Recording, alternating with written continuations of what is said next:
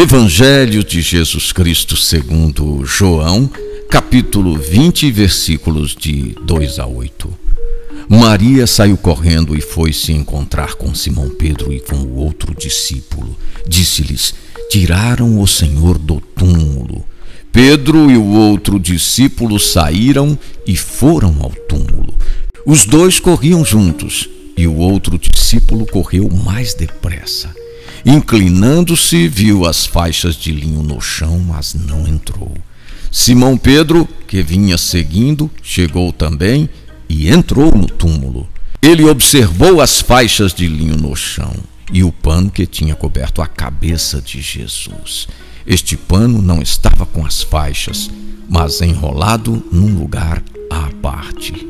O outro discípulo, que tinha chegado primeiro ao túmulo, também entrou viu e creu. Autor do quarto evangelho, de três cartas pastorais e do Apocalipse, João é o apóstolo do amor. Ele recebe um título que serve para todos nós batizados: discípulo amado por Jesus. Maria Madalena é a primeira a chegar ao local da sepultura de Jesus.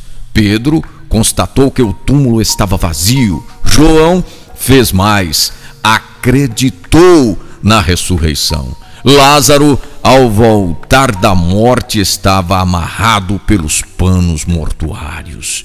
Jesus está livre, os panos colocados ao lado e o sepulcro estão vazios.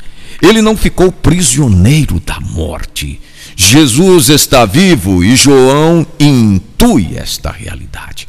A força da ressurreição levará Pedro, João, Maria Madalena e tantos outros a pregar a boa nova até os confins do mundo.